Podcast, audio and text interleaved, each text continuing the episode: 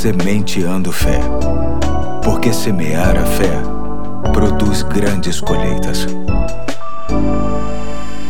Aqui é o Pastor Eduardo, hoje é quarta-feira, dia 14 de outubro de 2020, e quero continuar a pensar junto com você o quanto a nossa fé é fortalecida quando olhamos para as crianças e aprendemos com ela. O texto de referência é Mateus 19, 13 e 14, que diz: Depois trouxeram crianças a Jesus para que lhes impusesse as mãos e orasse por elas, mas os discípulos os repreendiam. Então disse Jesus: Deixem vir a mim as crianças e não as impeçam, pois o reino dos céus pertence aos que são semelhantes a elas.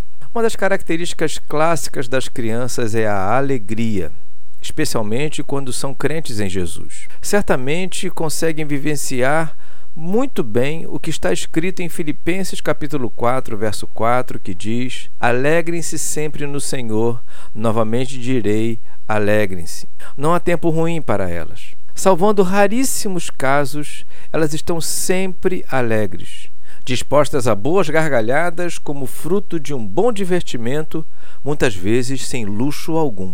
Sua alegria não está muito ligada às circunstâncias. Outras respostas que elas dão à Bíblia refere-se ao texto de Romanos 12, 15, que diz: Alegre-se com os que se alegram, chorem com os que choram. Crianças curtem demais a alegria dos seus amiguinhos. Por mais que tenham uma pontinha de inveja natural a todos os seres humanos, as crianças festejam os brinquedos e as conquistas de outras crianças com muita naturalidade.